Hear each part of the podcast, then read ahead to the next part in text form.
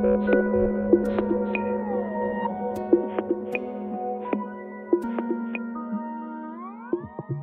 neurocirurgião Rui Vaz não parou nunca durante a pandemia.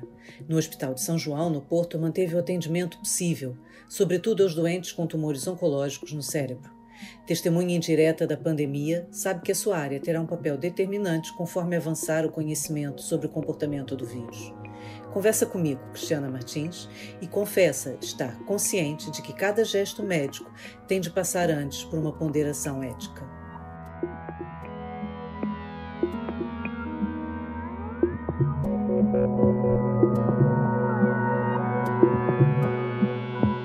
Qual foi a participação de um neurocirurgião assim que uh, a, pandemia chegou a Portugal, uh, arrebentou em Portugal? Que nós pensamos no neurocirurgião um bocado como uma elite da medicina, fechado no, no bloco operatório.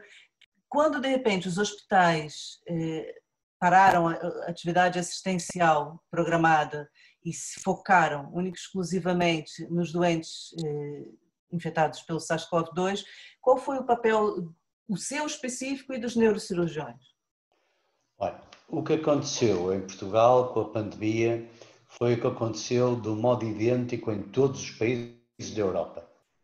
Ou seja, de um momento para o outro, nós fomos confrontados com menos recursos menos recursos de colegas do intensivismo, menos camas, necessidade de alojar os doentes de, com Covid, menos exames subsidiários, menos enfermagem. Portanto, foi preciso necessário, foi necessário fazer uma diferente distribuição de recursos que desse uma resposta eficaz aos doentes de Covid.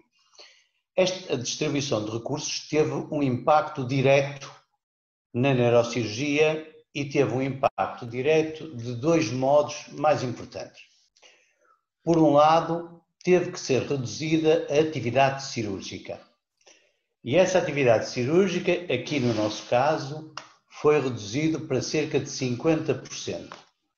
Ou seja, permitiu-nos manter toda a oncologia, todos os doentes com tumores foram tratados em tempo eh, adequado, Portanto, não houve nenhum atraso com os doentes com os tumores cerebrais, porque esses 50% chegavam para resolver todas essas situações, mas houve áreas que tiveram que parar completamente a cirurgia. E houve três áreas em que eh, a, a, cirurgia passou para zero. E essas áreas for, foram mais especificamente a cirurgia da coluna, a coluna praticamente parou, exceto nos doentes mais graves, coisas muito graves, oncológicas, ou com paralisia, esses continuaram a ser operados, felizmente poucos, mas a cirurgia de coluna praticamente parou. Parou completamente a cirurgia funcional, portanto, a cirurgia das doenças do movimento, da doença de Parkinson e a cirurgia da epilepsia pararam completamente, a exceção para os doentes com doença de Parkinson, em que as substituições das baterias foram feitas na mesma, porque foram consideradas urgentes, senão os doentes ficavam desligados. Portanto, foi a única parte da cirurgia funcional que se manteve. E a terceira área em que parou completamente foi a cirurgia da hipófise. Os tumores da hipófise são habitualmente tumores benignos, mas esses também ah, houve uh, um consenso europeu de que, pelos riscos que induzia esse tipo, específicos que induzia esse tipo de cirurgia, que tiveram que parar. Portanto, houve este aspecto, digamos, importante em termos assistenciais, com cirurgia reduzida. Depois houve uh, outras consequências importantes que nos uh, devem levar a pensar naquilo que aprendemos com o Covid. Uh, uma das, das consequências importantes em termos de serviço é o isolamento dos doentes e a relação dos doentes com os familiares. Esse é um ponto crítico. Os doentes, nós tivemos que criar alternativas para o contacto familiar, dado que as visitas estavam proibidas. E, portanto, isso levou-nos também a nós, dentro do internamento, a uma organização algo diferente e a criar algumas vias próprias para que eh, as famílias pudessem ter uma informação adequada sobre o que se passava sobre os seus doentes e, dentro do possível, que houvesse algum contacto com as famílias. Portanto, teve essa consequência assistencial em termos cirúrgicos, teve uma consequência assistencial em termos de internamento. Nós, aqui, felizmente, o nosso internamento não foi eh, necessário para a área Covid, portanto, o nosso internamento manteve-se com a capacidade que tinha e não houve daí nenhuma consequência. Eh, um outro ponto que não abordei atrás, mas que me estava a recordar agora, foi o de não ter havido também influência nos casos urgentes. Os casos urgentes, obviamente, continuaram a ser tratados como eram, com cuidados acrescidos, demorando mais tempo e com os cuidados de desinfecção. E depois houve, eh, houve desta pandemia também uma, como, digamos, eh, hospital e faculdade de medicina que somos, houve um reflexo importante no ensino. E houve um reflexo professor? importante no ensino. Não percebi. Desculpe. Por quê? Que reflexo um foi esse? Houve um reflexo importante no ensino. E houve um reflexo importante no ensino dos alunos da faculdade, portanto, no ensino pré-graduado, porque deixaram de haver aulas práticas e os alunos deixaram de vir, a, de vir ao hospital Portanto, o, o ensino teve que ser modificado para esta via e reduzindo o componente prático, o que foi uma experiência diferente para todos nós, de modo semelhante aos professores dos outros, dos outros níveis, que tivemos que mudar completamente as aulas e o modo como as dávamos.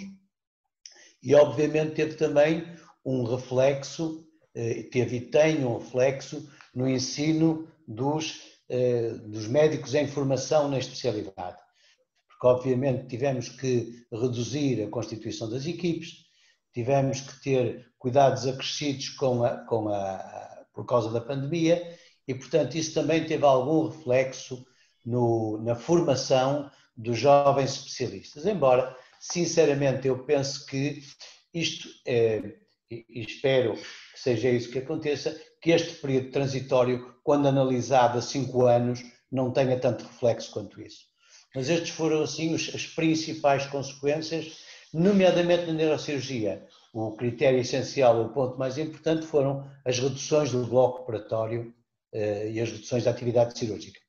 Professor, falou aqui uma questão muito importante, ou seja, ouvindo eh, eh, esse seu balanço, percebemos que os neurocirurgiões não foram para casa, não ficaram parados durante a pandemia. Diminuíram a atividade, mas não foram para casa. No entanto, no seu caso específico, em janeiro, tinham acabado de lançar um projeto muito importante, que era do Brain Sense. Esse projeto específico ficou interrompido ou não? Que consequências teve para a sua investigação particular? O, o Sensing eh, foi um projeto que ficou interrompido durante a pandemia, mas que já retomamos. Portanto, logo que retomamos eh, a atividade cirúrgica normal, digamos assim, retomamos esse projeto. Portanto, em termos de investigação, houve, obviamente, um, eh, uma, uma paragem durante esse tempo. Mas, logo que possível, e nós neste momento já retomamos completamente a atividade eh, cirúrgica, eh, neste momento a 100%, eh, já retomamos também esse projeto. Eh, é como lhe digo, eh, nós iniciamos este projeto em, em janeiro, fomos um dos cinco primeiros centros europeus a desenvolver este projeto em que continuamos e que continuamos a desenvolver. Este último doente que operamos, utilizamos exatamente essa tecnologia. Portanto, houve aqui um atraso, uma, uma paragem que eh, eu espero sinceramente possamos recuperar ao longo do resto do ano. Professor, eh, no início da pandemia, todos os olhares da população, dos governantes, se focaram muito nos cuidados intensivos. E o problema parecia, ao ser um coronavírus, que era um problema de, de caráter respiratório, eminentemente. Não demorou muito tempo a que se percebesse que havia outras implicações e que o comprometimento do vírus era bastante mais vasto no organismo do que apenas os pulmões, não é? E rapidamente também se percebeu que havia implicações neurológicas. Tem, tem estado atento a isso, tem, tem estudado essas implicações, tanto quanto eu tenho lido como leiga, e imagino que alguns leitores também estejam preocupados com isso, ainda não se percebeu realmente se o vírus chega a, a invadir o tecido cerebral. Entra no, no espaço craniano, né? entra dentro, tanto quanto eu percebi, se estiver errado me corrija por favor, tanto quanto eu percebi, entra no, no espaço intracraniano e no cérebro. Ele se aloja no cérebro realmente ou não? O que, que já sabe? Olha, deixe-me voltar um, um bocadinho atrás à sua pergunta, porque não lhe respondi à pergunta que me fez da rotação das equipes. Uh, o que aconteceu no serviço de neurocirurgia foi que nós não fomos para casa, ou seja, criamos dentro do serviço um esquema de assegurar todo o trabalho, preservando de algum modo a possibilidade de algum de nós ser afetado. E, portanto, eh, reduzimos, eh, rodamos as equipes. As pessoas rodavam e eh, não, não estavam, mas não era um regime de estar uma semana em casa e uma semana a trabalhar. Nós rodávamos dia a dia com o mínimo de, de com o máximo de disponibilidade possível para o tratamento dos doentes internos, tendo só, digamos, essa reserva para se acontecesse um ou dois ou três de nós sermos atingidos, não haver daí uma repercussão assistencial. Esse foi o nosso modo de, de, organizar e felizmente correu bem, não tivemos nenhum profissional, nenhum médico atingido, mas, mas tivemos três profissionais no serviço atingidos, dois enfermeiros e uma assistente operacional. E portanto, o esquema que fizemos com os médicos foi um esquema de uma, alguma adaptação à realidade da redução da atividade cirúrgica, porque eu tendo menos 50% do bloco, não preciso ter cá os cirurgiões todos e tendo a consulta, que foi um outro ponto que não funciona, que não falamos, tendo a consulta a, a funcionar em teleconsulta, também as coisas se simplificam e eu eh, não, não preciso, digamos, de, de tantos recursos nesse sentido. Portanto, baseado nessa sala parada do bloco, fizemos uma rotação de equipe em que as pessoas que estariam nessa sala não viriam e no dia seguinte viriam. Portanto, esse foi o esquema. Voltando agora à, à pergunta que me fez, que é uma pergunta muito interessante, eh, tem, tem só aqui um, um, ponto prévio que temos que fazer é assim. Tudo isto é muito recente e, portanto, as certezas absolutas são limitadas. O que podemos conversar é aquilo que parece ser a evidência científica atual, certo? Portanto, foi sempre, tudo foi sempre muito eh, pensado em termos de cuidados intensivos. Esse era o ponto crítico. Foi aí que o Serviço Nacional de Saúde mais se preparou para ter uma capacidade de resposta em cuidados intensivos, se isso fosse necessário. A capacidade nunca foi esgotada. Houve a nossa, a nossa unidade de cuidados intensivos passou para doentes Covid nossa, os nossos cuidados intensivos reduziram-se e a neurocirurgia é uma especialidade muito dependente dos cuidados intensivos, porque todos os nossos doentes operados, praticamente todos vão para cuidados intensivos, mas, como lhe disse, mesmo com essas restrições, quer de bloco operatório, quer de cuidados intensivos, porque eh, foram, digamos, entre aspas, desviados para o Covid, eh, conseguimos manter toda a atividade dos doentes oncológicos. Quanto à pergunta concreta que me, que me faz sobre o comprometimento do vírus, eh, vai havendo cada vez menos dúvidas e cada vez mais evidência eh, de que há um envolvimento do sistema nervoso central pelo vírus. E já não restam grandes dúvidas sobre isso. Há um, um editorial do New England Journal of Medicine, publicado, uh, suponho eu, suponho eu em abril exatamente com manifestações neurológicas em doentes vítimas de Covid, e, portanto, da evidência que temos hoje, parece haver um envolvimento do sistema nervoso central. Falta-nos perceber a gravidade desse envolvimento e falta-nos perceber as consequências futuras desse atingimento. Isso só o tempo nos vai permitir responder a isso. Provavelmente daqui a seis meses ou daqui a um ano, seremos capazes de dizer se esse envolvimento foi um envolvimento definitivo ou se foi um envolvimento transitório, como sucede em muitas doenças víricas, e mais, como é que os doentes que sofreram esse envolvimento recuperaram dessa lesão do sistema nervoso central. Mas, respondendo diretamente à sua pergunta, não há hoje grandes dúvidas de que há um envolvimento do sistema nervoso central pelo vírus. Mas isso, isso, professor, quer dizer, já havia, por exemplo, como o próprio disse, em relação a algumas doenças que até acontecem em países tropicais, como a síndrome de Guillain-Barré, havia já um comprometimento, não é? é? Isso indicia que esse vírus repete esse comportamento ou aqui é, subtilezas novas que, que, que, vos surpreendem, que, que, já estão acostumados a ver isso? Não, é, quando estamos a, estamos a falar de envolvimento ou do sistema nervoso central ou do sistema nervoso periférico. Quando falamos, por exemplo, do Guillain-Barré, estamos a falar do envolvimento do sistema nervoso periférico, isso é mais comum, digamos assim, mas também é comum o envolvimento do sistema nervoso central noutros vírus. Neste, é como lhe digo, estamos muito numa fase inicial do conhecimento e de percebermos o que se passa. Que não, não temos dúvidas, hoje já, de que há um envolvimento do sistema nervoso central.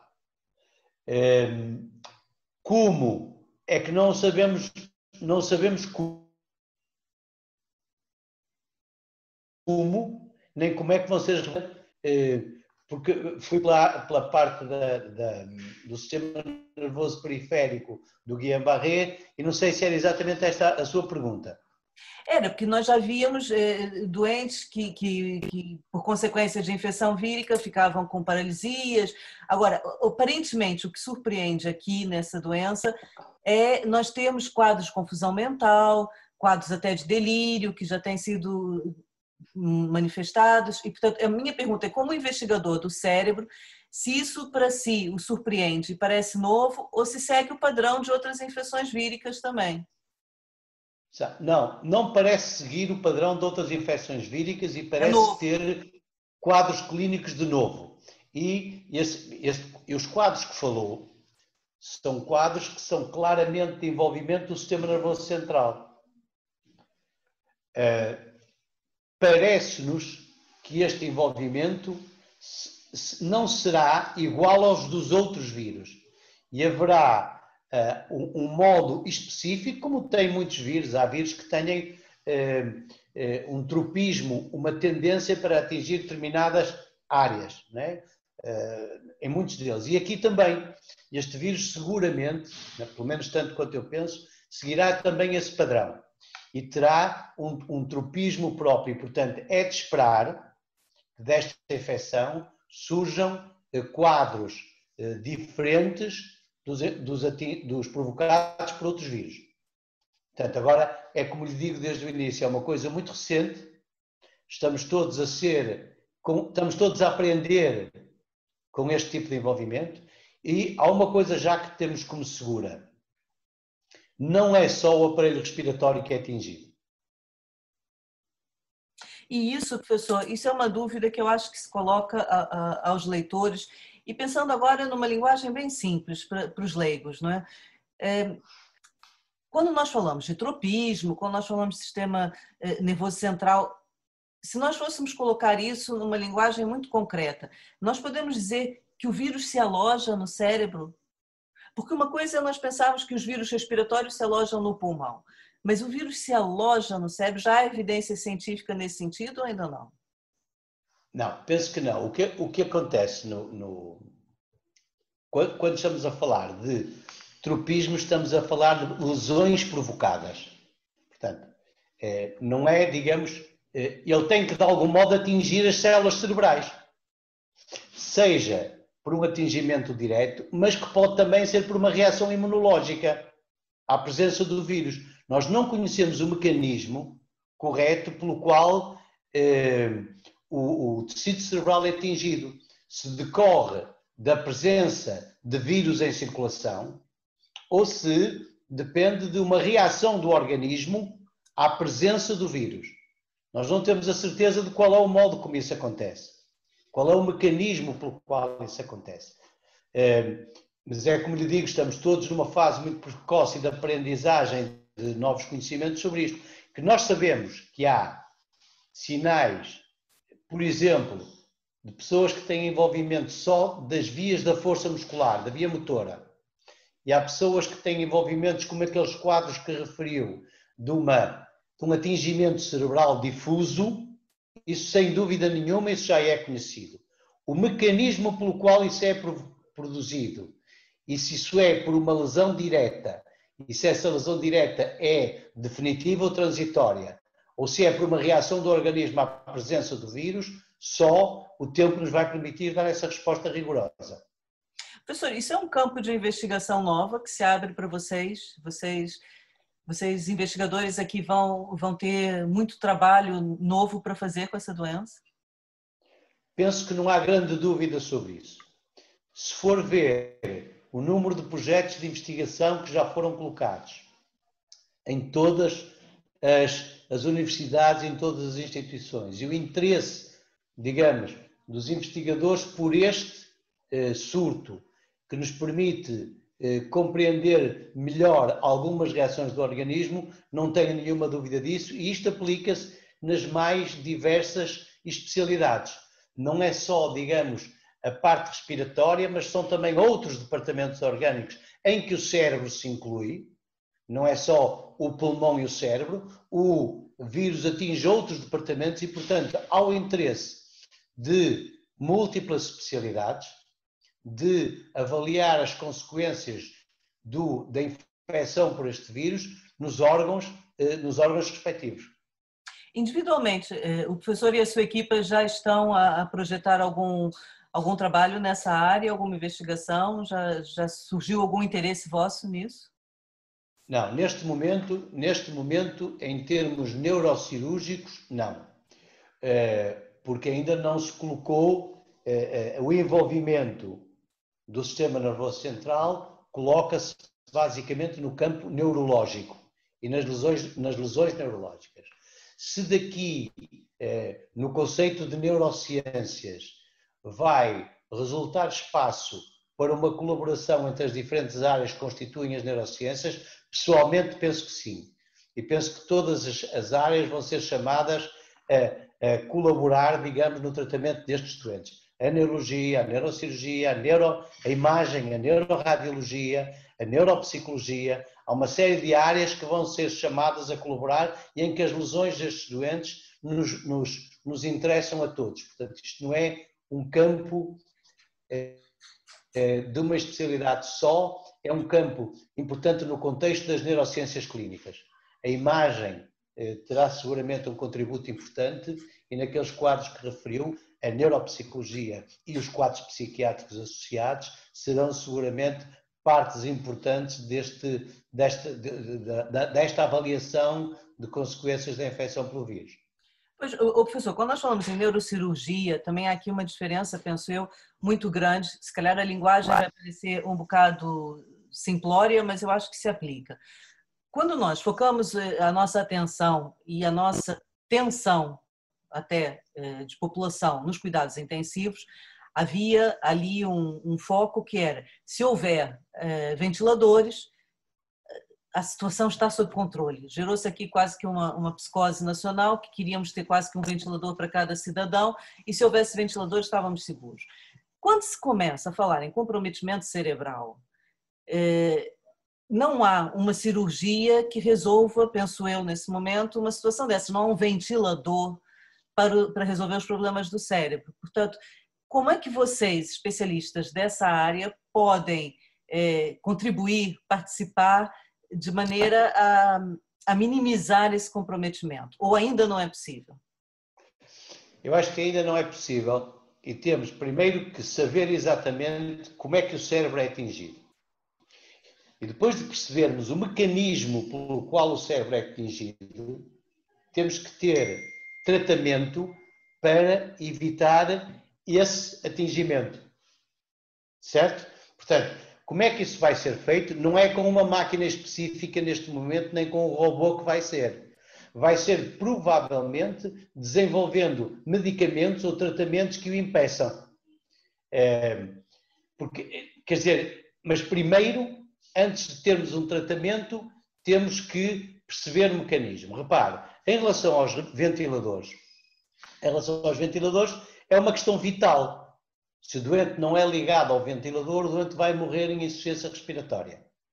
E, portanto, é uma máquina que lhe assegura a ventilação até ele conseguir recuperar da infecção e criar que o mantém vivo enquanto o organismo luta contra a infecção, até porque, como já viu, múltiplos medicamentos foram testados para tentar eh, contrariar o vírus e houve várias notícias de medicamentos diferentes, pertencentes a famílias diferentes, havendo neste momento expectativas diferentes eh, em relação a fármacos capazes de tratar o vírus. Certo?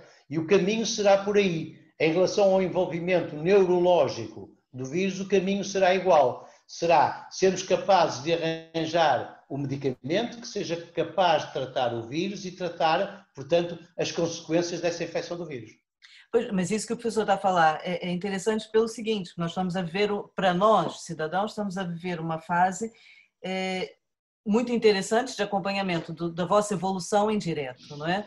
Porque essa questão dos ventiladores, depois progressivamente se percebeu que a utilização, se calhar, radical dos ventiladores também causava problemas e podia ser prejudicial. É, a experimentação de fármacos também, ao longo do tempo, foram se vendo como é natural os resultados, alguns positivos e alguns negativos, e até já há questionamento se esse comprometimento é, comportamental, digamos assim, dos delírios, isso tudo, não poderá ser mais uma consequência da medicação utilizada do que até é, do próprio vírus diretamente. Como é que vocês, profissionais de ponta, se sentem debaixo desse escrutínio, pode-se dizer, porque nós estamos a acompanhar as vossas tentativas e erro praticamente indireto, não é? Nós estamos a ver se a medicina funciona ou não indireto. Depositamos toda a confiança em vocês e, e vamos vendo se funciona ou não. Como é que isso é para um profissional? Ah, eu penso que há uma compreensão ah, muito alargada da população de que há aqui um elemento completamente novo e com em que nós temos muita dificuldade em lidar e que não temos técnicas de tratamento suficientemente desenvolvidas. E acho que a população percebe muito bem isso. E, nomeadamente, quando há notícias contraditórias sobre efeitos contraditórios, isso significa que exatamente as coisas não estão assentes. Portanto, e eu penso que em relação a esse aspecto, acho que esse acompanhamento indireto é uma vantagem. E é uma vantagem porque as pessoas têm a noção de que nós também estamos a aprender a lidar com este novo, com este novo agente, como aconteceu em diversas outras situações ao longo dos anos. Ehm, nós temos que ir, eh, acaba de algum modo por ser desenvolver não só o medicamento para o tratar como a vacina, mas todos estes processos, acho que há uma compreensão alargada da população de que isto demora tempo e que não é imediato e que não é uma descoberta que se faça de um dia para o outro. E, portanto, há um processo de, de, de desenvolvimento deste, deste, de, destes medicamentos ou destas maneiras de atuar contra o vírus e em que a população entende que nós não temos uma medida imediata que estamos a desenvolver. Portanto, ao ser escrutinados, ao ser escrutinados, eh, isso para nós não é, não é propriamente uma desvantagem nem tem uma desvantagem, nós não temos a solução e, portanto, temos que ir evoluindo, como todas as pessoas vão evoluindo, na maneira de lidar com esta situação. Sobretudo para quem faz investigação de ponta, como professor, ou seja, isso assim não, não é novo, não é? Essa, essa hipótese de avançar à frente do que já é conhecido, isso assim não, não é assustador, não é preocupante. A ciência habitualmente é feita, a evolução da ciência habitualmente é feita de pequenos passos. São pequenos passos que se vão dando e que vão evoluindo e que nos vão fazendo evoluir.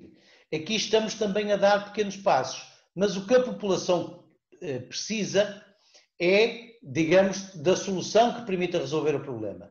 E isso estamos a caminho dela com esses pequenos passos que se vão dando neste desenvolvimento e que se tem dado nestas duas áreas, quer no desenvolvimento de fármacos, quer no desenvolvimento da vacina.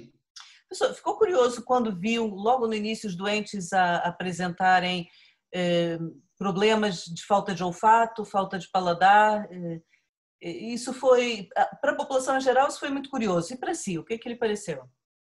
Não, isso é não, eh, não, não, é, não, é, não é um facto novo.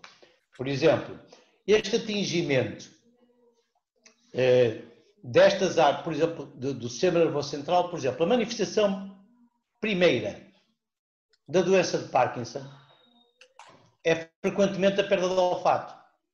Portanto, este atingimento de estruturas de, de nervos periféricos, porque o nervo que controla o olfato é um nervo, um tecido, é tecido nervoso, o facto de ser essa a primeira manifestação não é nada de novo. Como lhe digo, a perda do olfato é frequentemente a primeira manifestação da doença de Parkinson, que é uma doença do movimento. E a perda de paladar está diretamente relacionada com a perda do olfato. Quando perdemos o olfato, uma parte do nosso paladar também é perdida, porque ele depende desse estímulo. Portanto, eh, isto só nos chama a atenção para uma coisa que é há um atingimento do sistema nervoso central e esse atingimento não é num sítio só.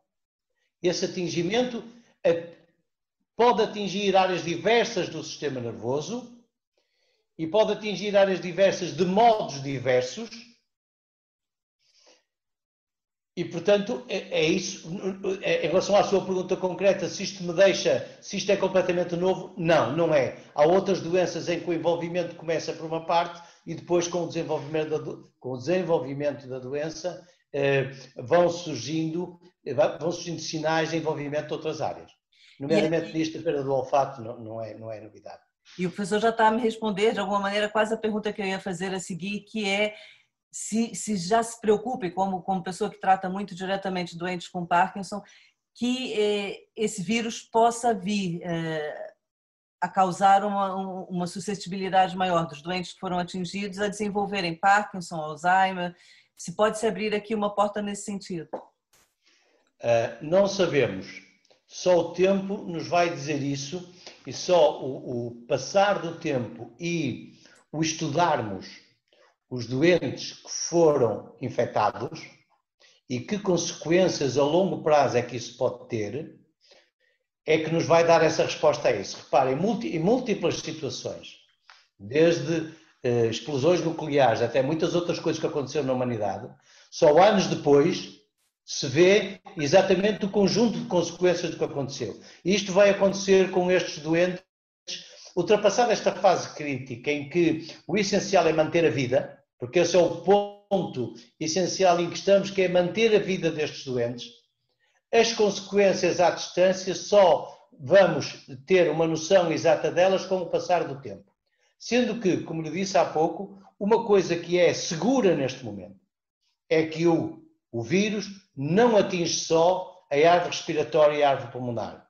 O vírus tem uma série de efeitos sistémicos que atinge múltiplos órgãos, entre os quais o, o sistema nervoso central. Portanto, isso, isso é um pesadelo para quanto tempo, professor?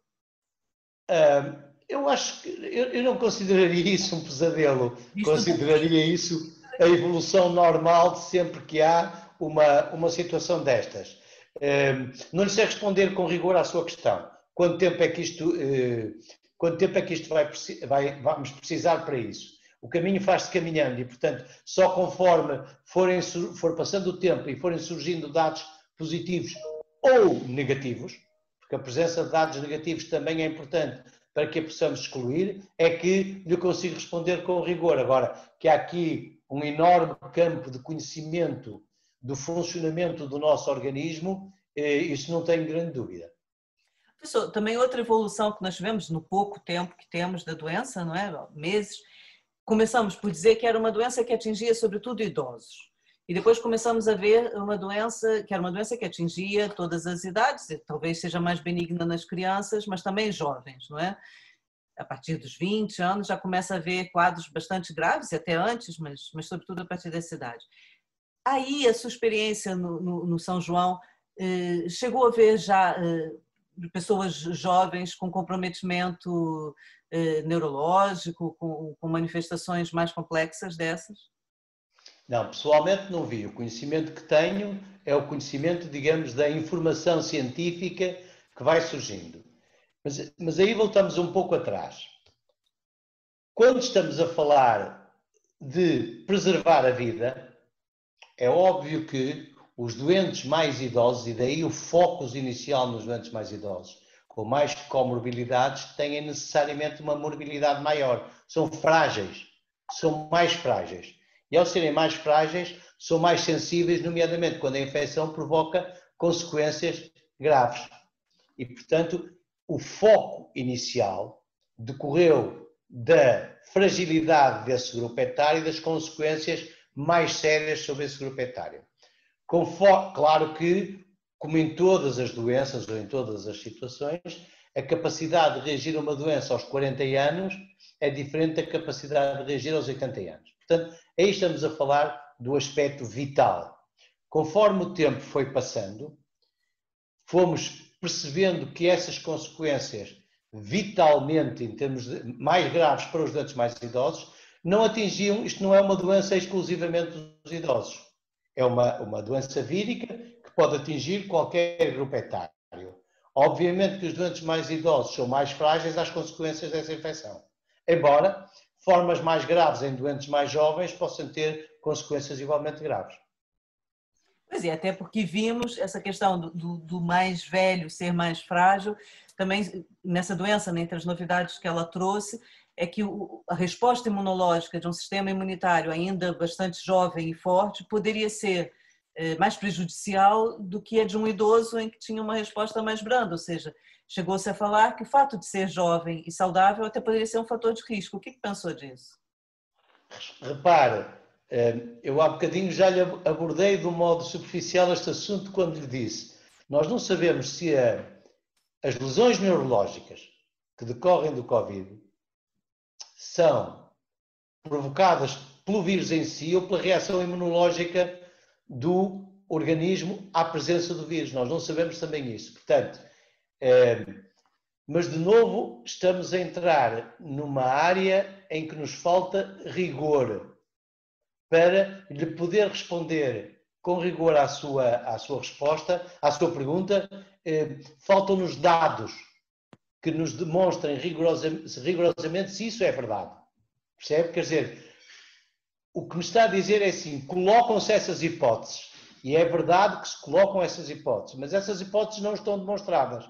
Que é como lhe digo, nem, nós nem sequer sabemos se o envolvimento neurológico decorre de uma reação imunológica, o que também é possível. Professor, o que nós queremos. Como é que nós vamos enfrentar o inverno? Neste momento, quer dizer, todos nós temos esperança que a vacina se possa desenvolver, não sabemos se virá a tempo.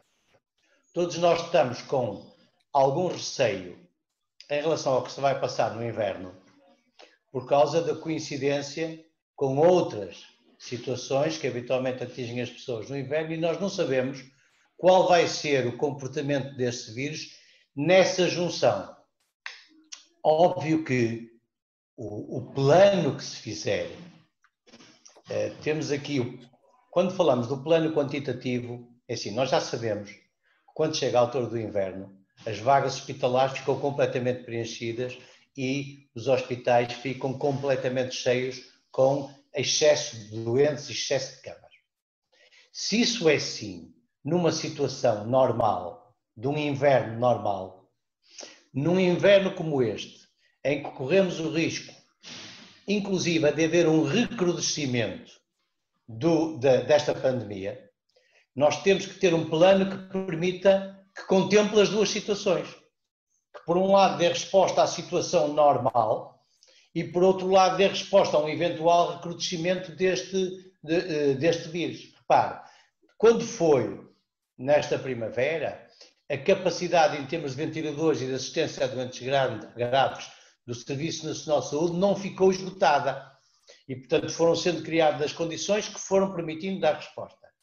Mas temos que estar preparados para eh, uma possibilidade pior durante o inverno. E aí vai ter, vamos ter, como desta vez, primeiro vamos ter que ter um plano pensado para isso, e o Serviço Nacional de Saúde terá que ter um plano pensado para isso, para essas condições que já normalmente são más,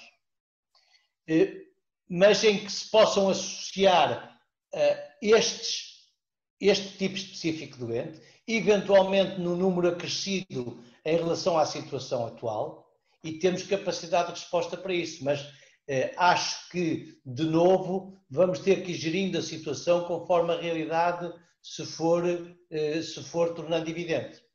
Professor, no seu caso específico, com os seus doentes, é aceitável voltar a parar e só ficar com 55%? O que, é que vocês estão a planear? Oh, oh Cristiana, eh, deixe-me fazer-lhe uma pergunta antes de responder a essa.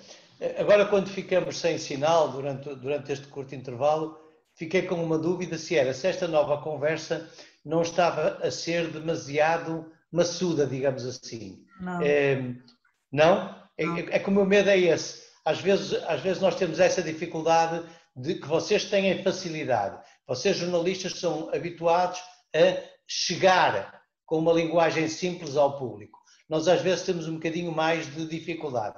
E era por isso que eu estava a fazer essa pergunta. Quando, quando, quando ao longo da nossa conversa, isso não tem problema que depois isso é cortado, mas quando ao longo da nossa conversa houve ali um momento ou outro em que eu própria senti que se calhar a linguagem era um bocadinho esotérica para o leitor, eu tentei puxar, deve ter percebido, eu tentei puxar mais, mais para o terreno, para o chão, não é? Mas eu tenho notado uma coisa, professor, eu acho que os leitores, pronto, o leitor do Expresso também tem um determinado perfil, está sedento de uma informação que lhe pareça fundamentada. Ou seja, sair um bocado da conversa do café e, e, e dar informação que eles tenham confiança, porque é uma informação tecnicamente fundamentada, estudada. Ou seja, é óbvio que nós não podemos falar naquela questão do tropismo, aquilo poderia levantar dúvidas, não é? mas em geral nós temos que descolar um bocadinho porque eu acho que essa pandemia trouxe dúvidas técnicas que as pessoas querem ver respondidas também com respostas técnicas e não com achismos, a perceber? E portanto eu acho que a conversa não foi maçuda, não. Infelizmente, infelizmente as respostas técnicas neste momento nós não temos muito rigor em muitas coisas e também eu acho que é importante deixarmos essa ideia de que há muito conhecimento que vai sendo acumulado do dia a dia e do, da experiência que vamos tendo ao lidar com estes doentes. E há muita coisa que, por mais rigor que as pessoas gostassem de ter, eh, é difícil neste momento dar, porque a nossa margem de ignorância em relação a muitos aspectos desta infecção é ainda muito grande. Se calhar, se voltarmos a conversar daqui a seis meses, se calhar as coisas já são num, num, diferentes do que são agora. E mesmo agora, eh, o nosso conhecimento já é diferente do que era em abril. Se em abril... Eu não, sei, eu, eu não sei se tem essa, essa noção, mas eu tenho essa noção muito clara. No início da pandemia, eh, o próprio poder político eh, delegou numa categoria que ficou conhecida e que ainda aparece muito na televisão, sobretudo, que são os especialistas, não é? Delegou nos especialistas que nós, cidadãos, não sabemos muito bem quem são e, e que especialidade têm, são especialistas. É, a fundamentação das suas decisões políticas, não é? Ao longo do tempo, como a ciência, eu não estou falando especificamente da medicina, estou falando genericamente da ciência, como a ciência não conseguiu dar as respostas todas, o poder político percebeu que não poderia continuar a delegar nesses especialistas e voltou a chamar assim. Em relação aos médicos, também houve aqui uma mudança curiosa que eu gostava até de ouvir a sua opinião, que é, no início, no desespero, quer políticos, quer cidadãos, colocaram os médicos como os heróis.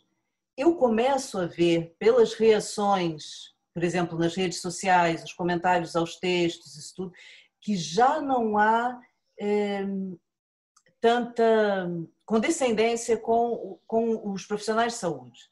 Já começam, quando os profissionais de saúde se abrem, e essas entrevistas são muito características disso, as pessoas acabam por se abrir. Aqui ainda não aconteceu, mas as pessoas acabam por se abrir. E, e começam a dizer: Eu tinha medo, é, eu tinha receio de me infectar, de infectar a minha família, do que eu ia encontrar, das dúvidas que eu tinha. As reações agora dos leitores já são, mas soubesse, mas medo, não está lá para ter medo, não é pago para ter medo. Portanto, já começa a haver um bocadinho de, de menos condescendência com os próprios profissionais de saúde. E por isso, quando nós falamos de inverno, e eu achei curioso que o professor Fernando Araújo, quando eu entrevistei, disse: ninguém nos perdoará no inverno. Eu acho que ele estava a ser clarividente, porque eu acho sinceramente que as pessoas agora já, já, já querem mais, já não querem só o tal do ventilador assegurado, já não querem só a cama, já querem outros tipos de resultados. E isso era uma pergunta que eu lhe faria, foi curioso ter chamado isso. Mas como é que vocês, profissionais, se posicionam perante essa cobrança da sociedade? Um, vamos lá ver. Aqui, aqui mais que um aspecto, essa sua pergunta uh, inclui mais que um aspecto. Independentemente de sermos profissionais de saúde, nós somos pessoas como todos os outros e não uh, e que temos as nossas emoções e que vivemos como pessoas, que temos família como todos os outros e, uh, de facto, na minha opinião, houve múltiplos profissionais nomeadamente os ligados à área do intensivismo, que, eh, que tiveram um comportamento perfeitamente heroico no modo como lidaram com esta situação. E em que foi preciso dar tudo por tudo, e muitos deles tiveram que se afastar das suas famílias, tiveram que se afastar dos seus filhos, por esse medo que todos tínhamos de levar para casa. Acho que nenhum de nós, profissionais de saúde, passou a encarar o regresso a casa como era antes. Todos nós tínhamos medo de transmitir o, o vírus às pessoas com quem vivemos. Acho que ninguém que vinha trabalhar para um hospital deixava de pensar nisso e deixou de ter cuidados. E, portanto, houve, uh, houve realmente esse tipo de comportamento heróico que é normal na primeira linha da batalha. Aquilo que o professor Fernando Araújo disse e bem, e é aquilo que está a dizer, é assim, ok, mas esse tempo já passou. E nós agora temos que ter um conhecimento mais sustentado e mais sermos capazes de lidar melhor com a situação se acontecer um segundo, uma segunda fase em que não podemos alegar que tínhamos a inexperiência da primeira. As coisas já estão mais sistematizadas e, portanto, a nossa resposta terá que ser qualitativamente diferente. Obviamente que em relação àquilo que me pergunta, claro que nós também nos protegeremos mais e melhor do que nos protegeríamos, do que nos protegemos nessa primeira fase. Mas eu acho que nós continuaremos, de algum modo, a ter todos os cuidados necessários para não corrermos o risco de nós próprios sermos agentes de difusão da infecção. E esse é um ponto importante. E realmente, no, no, quando chegar o inverno, nós temos que, ter um, temos que ter um comportamento diferente do que tivemos em abril. Era o que eu estava a dizer há pouco. Se tivéssemos tido esta mesma conversa em abril, ela era seguramente diferente desta de hoje e daqui a seis meses será seguramente, seguramente diferente. Numa, no início não houve, não houve, e essa é a atitude correta, acho eu, eh, na esmagadora maioria das vezes, de pôr a questão nos técnicos. Muitas vezes não há unanimidade de opinião entre os técnicos. Nós vimos, por exemplo, o que aconteceu com a decisão do encerramento das escolas, que foi uma decisão em que se ouviu o parecer técnico e depois houve uma decisão que foi uma decisão eminentemente política. O, uh, os técnicos têm o conhecimento técnico, mas muitas vezes nesta fase de insegurança nem sequer é uniforme e há opiniões contraditórias e, portanto, essa gestão tem que ser feita, uh, digamos, juntando as diferentes opiniões, mas tomando uma decisão. Obviamente que a decisão terá sempre uma margem de erro, como todas as decisões que, que nós tomamos, percebe? Quer dizer, quando eu estou a operar um doente, também há uma margem de variabilidade individual. Há decisões que eu tenho que tomar que têm inevitavelmente consequências.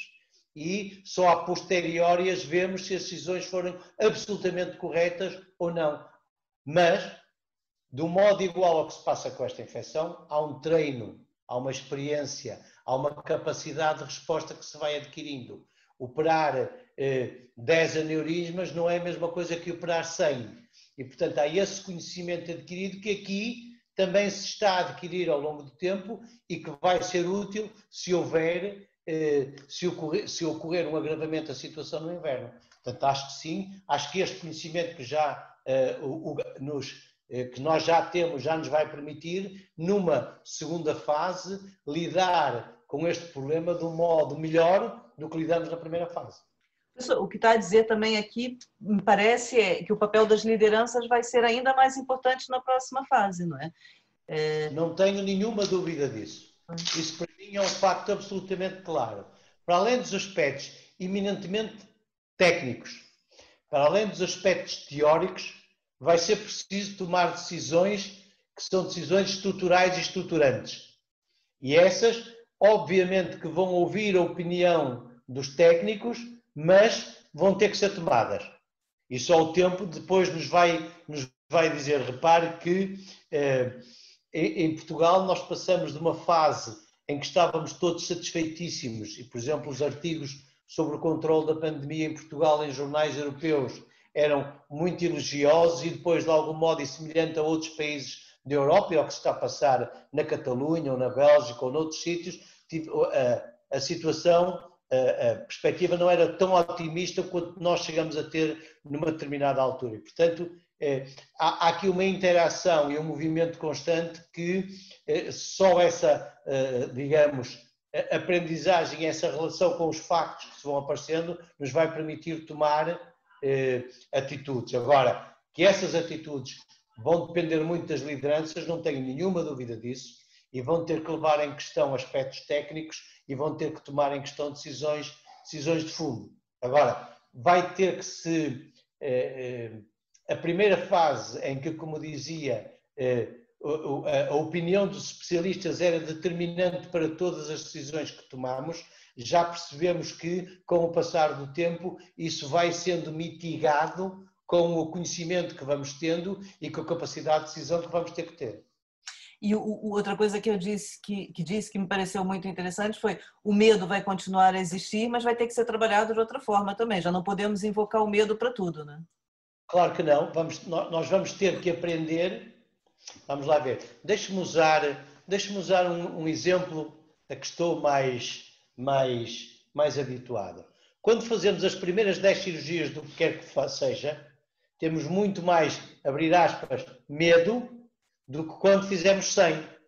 Portanto, isso aplica-se a todo o conhecimento médico. É a experiência que nos dá segurança, a nós médicos. E é a experiência que, dá, que garante melhores resultados aos doentes. Aquilo que mais faz variar o resultado, por exemplo, de uma cirurgia é a experiência do cirurgião. E essa experiência com a pandemia nós estamos a adquiri-la. E, portanto, daqui, digamos, uma imagem de positividade e de confiança que também tem que decorrer. Do mesmo modo que um cirurgião experiente trata com mais segurança e com melhores resultados uma patologia do que quando tinha menos experiência. E essa experiência é um processo de aprendizagem constante, diário. Professor, e nesse aspecto... falando da sua equipa e dessa sua experiência justamente, tendo visto que já vimos nesse primeiro semestre, vocês vão voltar aos 50% ou já estão a arranjar maneira de, de conseguir manter a atividade assistencial plena e, e, e, não parar? Nós gostávamos de manter a, assistência, a atividade assistencial plena. Podemos ser obrigados a reduzi-la. Espero que não sejamos obrigados a reduzi-la tanto. Mas se tivermos que ser reduzida, temos também que ter a capacidade, como houve e como lhe disse, na primeiro surto, de manter aquilo que é vital ou de que resultem consequências graves para os doentes que não sejam atempadamente tratados. No caso da minha especialidade, na oncologia da minha especialidade, não houve esse problema. E nós conseguimos manter esse tipo de tratamento. E acho que esse que é o ponto crítico. É, se tivermos que optar e que fazer opções, eh, optar por aquilo que seja que tenha menos consequências a prazo. Quer consequências em termos vitais, quer consequências em termos funcionais. E esse, esse será o ponto. Agora, o que é que, o que, é que, nós, o que, é que nós gostaríamos de criar eh, condições para que não tenhamos que ter uma redução tão severa como aconteceu. E como estava a dizer, e, e, e o que disse o professor Fernando Araújo na entrevista dele, realmente no inverno a tolerância das populações será diferente do que aconteceu no, no primeiro surto. Era o que eu ia dizer, para uma pessoa que tem tremores, que não consegue levar uma vida normal, para ela, é, não sendo vital no sentido de que ela vai morrer disso, é, é altamente traumatizante e incapacitante. Portanto, uma pessoa dessas é, quer ser tratada, não é? Quer que, que claro. um, um mecanismo no cérebro para resolver a situação. Portanto, vocês, o que, que vocês precisam concretamente para continuar a fazer o vosso trabalho, mesmo que o resto do, do, do hospital tenha, tenha doentes Covid? O, a, a, o ponto crítico essencial para manter a atividade, até porque já está eh, demonstrado aqui a questão da infecção, porque todos os doentes internados são testados e, portanto, há esse controle. A questão essencial que temos que ter é ter recursos humanos para continuar a assegurar o bloco. Uh, recursos humanos que aqui se colocam uh, essencialmente pela alocação que é feita dos profissionais a outras áreas Covid. Estamos a falar essencialmente de anestesistas, estamos a falar essencialmente de, eh, de pessoal de enfermagem. Acessoriamente, estamos a falar dos exames complementares. E, portanto, são as três áreas que mais fazem eh, ou que podem ter repercussão nesta atividade cirúrgica. O que é que nós gostávamos porque, eh, como lhe disse há pouco, em termos de cirurgiões, nós não temos esse problema, porque conseguimos rodar. Temos esse problema basicamente em termos de anestesia, porque os anestesistas são, foram e são destacados para os doentes Covid. Temos o problema dos eh, eh, enfermeiros, quando os enfermeiros são destacados também para áreas Covid, porque nesta parte cirúrgica, os médicos que foram destacados para trabalhar na área Covid foram os médicos mais jovens, que foram destacados para esse serviço. E, portanto, é-nos possível manter a atividade em pleno se houver esse conjunto de recursos. Como diz, e, bem, o conceito de aquilo que pode ser aviado e o que não pode ser aviado, nós vemos do ponto de vista profissional, vemos do ponto de vista da doença. E o que nós dizemos é o tratamento desta doença pode ser adiada.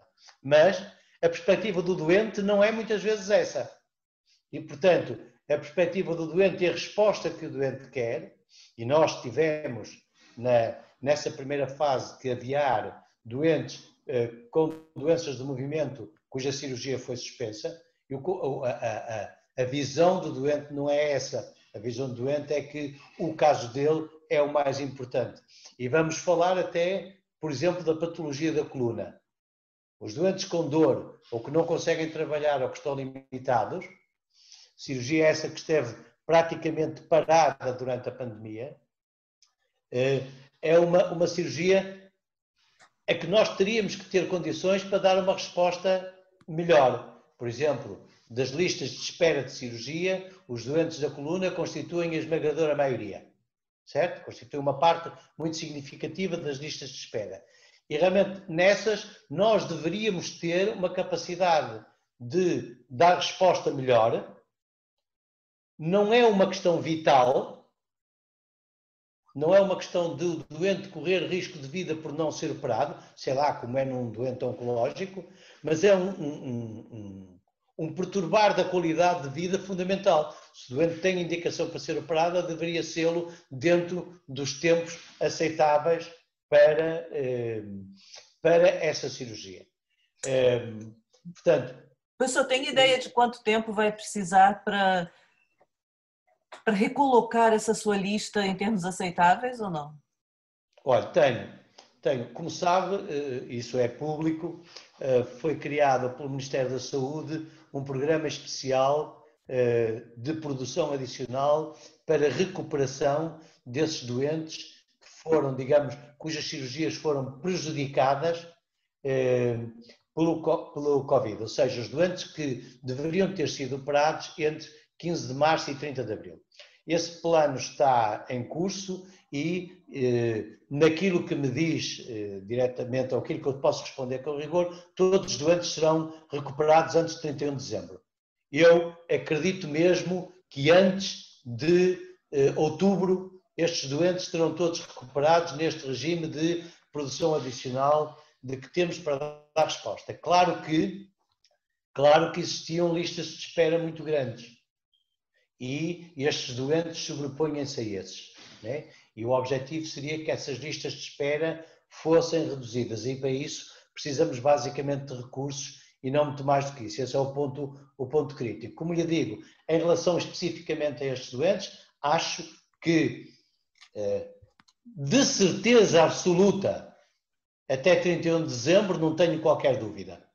Penso sinceramente no caso da minha especialidade, cumprir esse objetivo mais cedo e até outubro ter esses doentes completamente recuperados.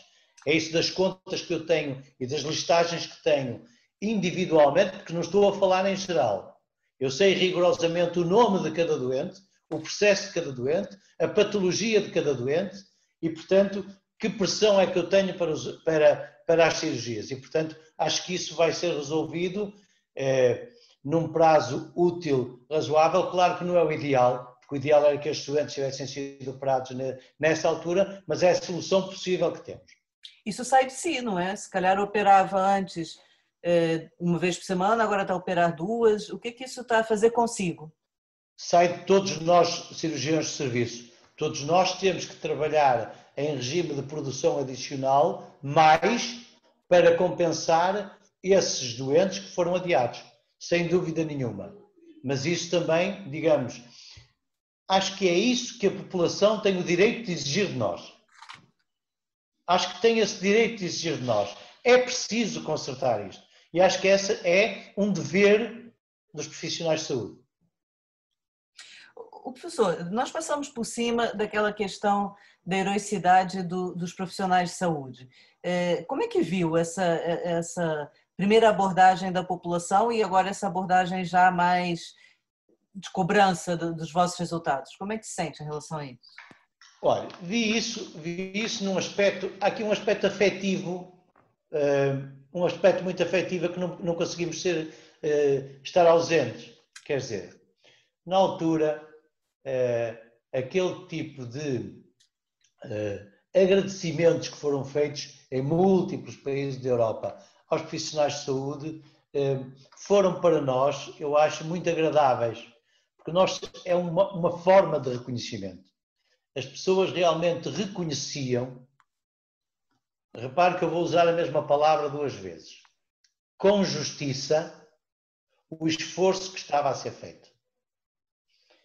E agora vou usar as mesmas palavras o que se está a passar agora também é com justiça que as populações esperam que eh, se faça mais e melhor conforme sabemos mais. Portanto, o critério de com justiça aplicava-se efetivamente na parte inicial, que foi uma coisa que nós, acho que não houve nenhum profissional de saúde que fosse insensível àquelas manifestações que foram essencialmente manifestações de carinho, de reconhecimento, de agradecimento. E, portanto, eh, acho que isso foi com justiça. Do mesmo modo, acho que, passada esta fase, é também, também é com justiça que a população tem o direito de subir o limiar de exigência. E todos nós, profissionais de saúde, temos que estar preparados para esse subir do limiar de exigência. Ultrapassa-se um bocadinho a fase mais afetiva e passa-se a uma fase mais racional. E, portanto, isso para mim é, digamos, a trajetória normal e vejo isso com, com naturalidade. Do mesmo modo que via com naturalidade a afetividade inicial, vejo com naturalidade a exigência atual. Professor, agora eu, tenho, vou lhe colocar algumas questões que eu tenho curiosidade mais em relação ao seu trabalho. Onde é que tira a maior recompensa? Pessoal, quando tem um, um, um cérebro à sua frente e vai introduzir um, um elétrodo que vai modificar o comportamento daquela pessoa, ou quando vai extirpar um, um tumor oncológico, por exemplo? Onde é que sente mais o desafio da sua profissão? São, são situações completamente distintas e eu acho que não consigo fazer uma valoração ou uma valorização das duas coisas.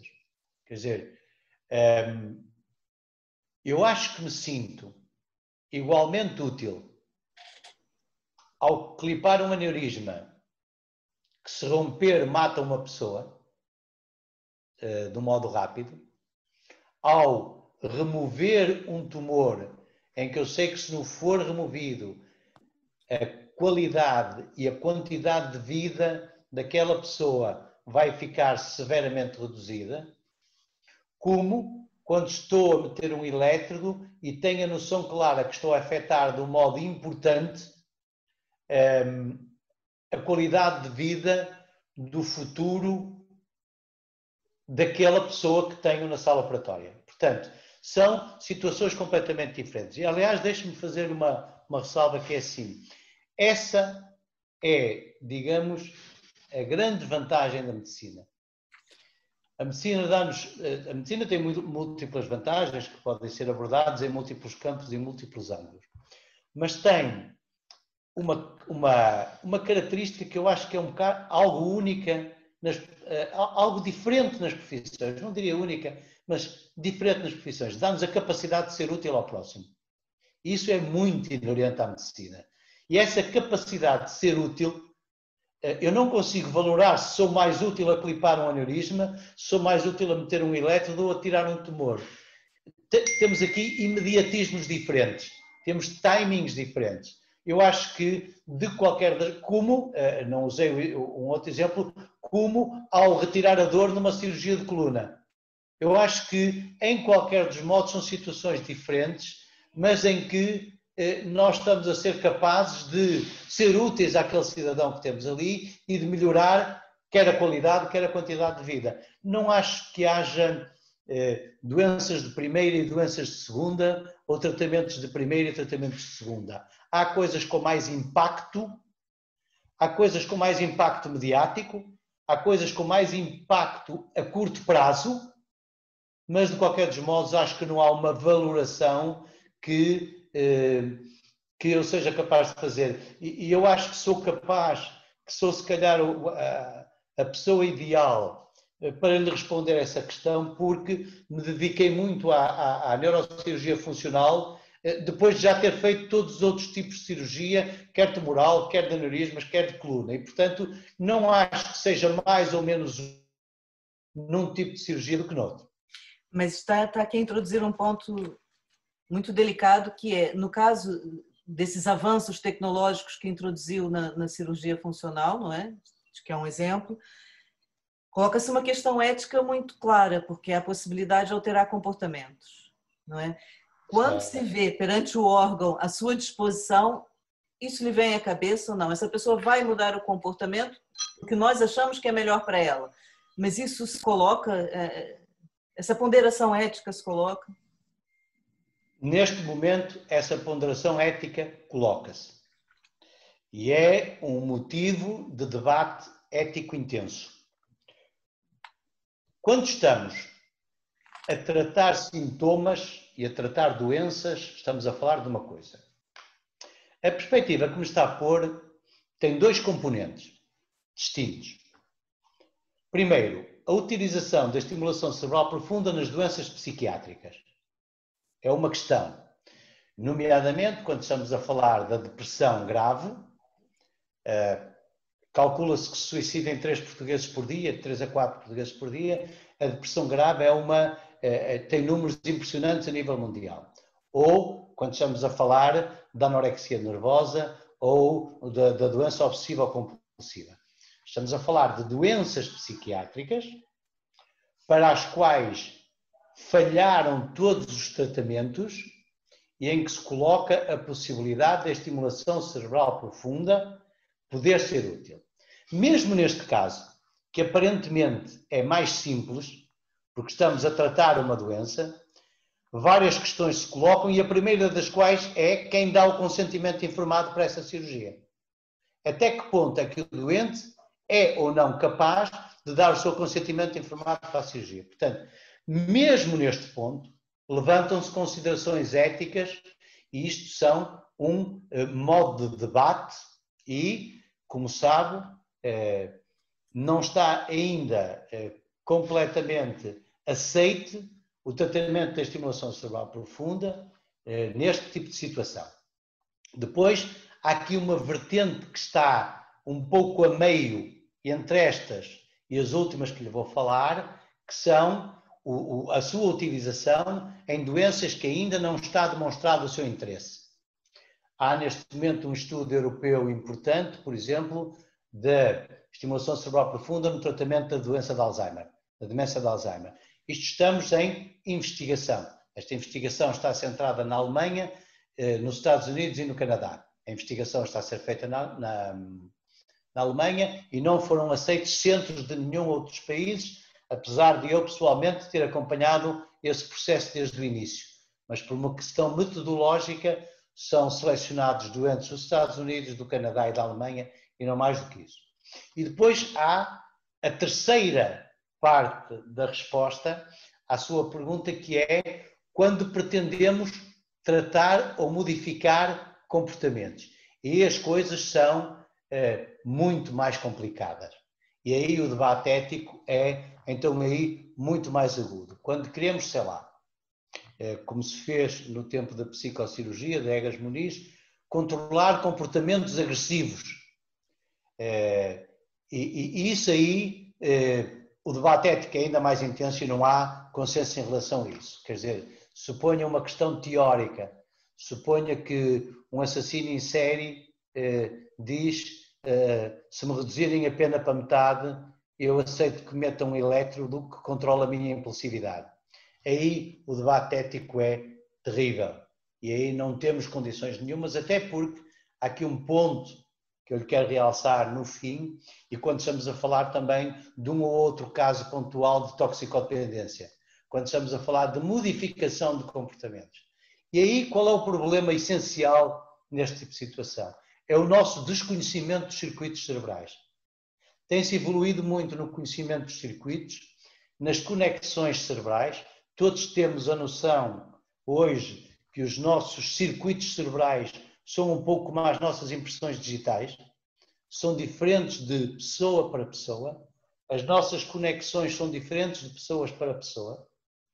Nós temos circuitos abertos que uns têm e que outros não têm. Os circuitos da recompensa são muito ignorados e, portanto, é, há aqui uma questão que tem a ver com o percebermos o que se passa nos circuitos e o debate ético é, é completamente é, intenso. Deixe-me usar-lhe um exemplo banal que todos nós sabemos. Há pessoas que não têm nenhuma, nenhum ouvido musical. Há pessoas que têm uma enorme dificuldade em fazer um desenho há pessoas que têm uma enorme dificuldade para o cálculo, ou para o cálculo elaborado. Isto não são pessoas nem mais, nem menos inteligentes que outros. Significa apenas que os nossos circuitos cerebrais funcionam com conexões diferentes de uns para outros. Dou-lhe um exemplo concreto. Eu não tenho nenhum ouvido musical. Sou incapaz de, fui incapaz, quando era miúdo, de aprender a tocar qualquer instrumento musical, embora os meus pais tenham tentado. Mas realmente, para mim, não dava. Isso não significa maior ou menor inteligência, maior ou menor capacidade. Significa apenas que as minhas conexões nesta área são diferentes de quem tem um excelente ouvido musical. E o mesmo se passa com as doenças. As nossas conexões são diferentes e, portanto, isso implica uma resposta diferente. No, neste momento, eu acho que não é de colocar, sinceramente, a possibilidade de usar a estimulação cerebral profunda para modificar comportamentos. E acho que, mesmo em relação à psicocirurgia, tem que haver um enorme cuidado de não repetirmos os erros do passado. Foram feitos erros e com esses erros, e aqui um bocadinho do modo semelhante ao que se passa com o Covid. Com o que aprendemos com o passar do tempo, temos que melhorar. A mesma coisa se passa com o tratamento dos doentes Covid e mesmo se passa com estes doentes. Foram feitos erros no passado, ninguém tem dúvida disso. Temos de ser duplamente prudentes agora para que esses erros não se repitam. E a mesma coisa se passa com o tratamento da pandemia. Professor, muito obrigada. Eu acho que a questão que se coloca aqui, a, a síntese que fica disso tudo, é naquele aspecto que estava a falar das lideranças e da experiência, vista muita coisa, lida muita coisa, estudado muita coisa, já não é só a técnica, é a ética que, que, que pesa na, na, orientação que profissionais mais experientes colocam. É esse o momento que, que vive nessa fase, não é? Sem dúvida nenhuma. Os aspectos, os aspectos éticos são absolutamente negociáveis. Repare que no Covid chegou-se a pôr a questão dos aspectos éticos de quem vamos desligar, ou que aparelhos vamos desligar, ou quais são os doentes em que não vamos investir. Eh, e estes aspectos éticos têm que ser, têm que estar sempre absolutamente ligados a qualquer decisão que se tome. Claro que o balanço final vai ser feito pelas lideranças e essas lideranças são importantes para que as pessoas que estão no terreno, os profissionais que estão no terreno, eh, digamos, tenham regras ou, como diz o povo, saibam as linhas com que se cosem. E isso é fundamental, isso tem que vir dessas, tem que vir das lideranças dessa decisão. Mas eh, esta questão de, de, que me está a pôr de, dos aspectos éticos, esses aspectos éticos são imprescindíveis sempre e em cada gesto, em cada atitude que tomamos.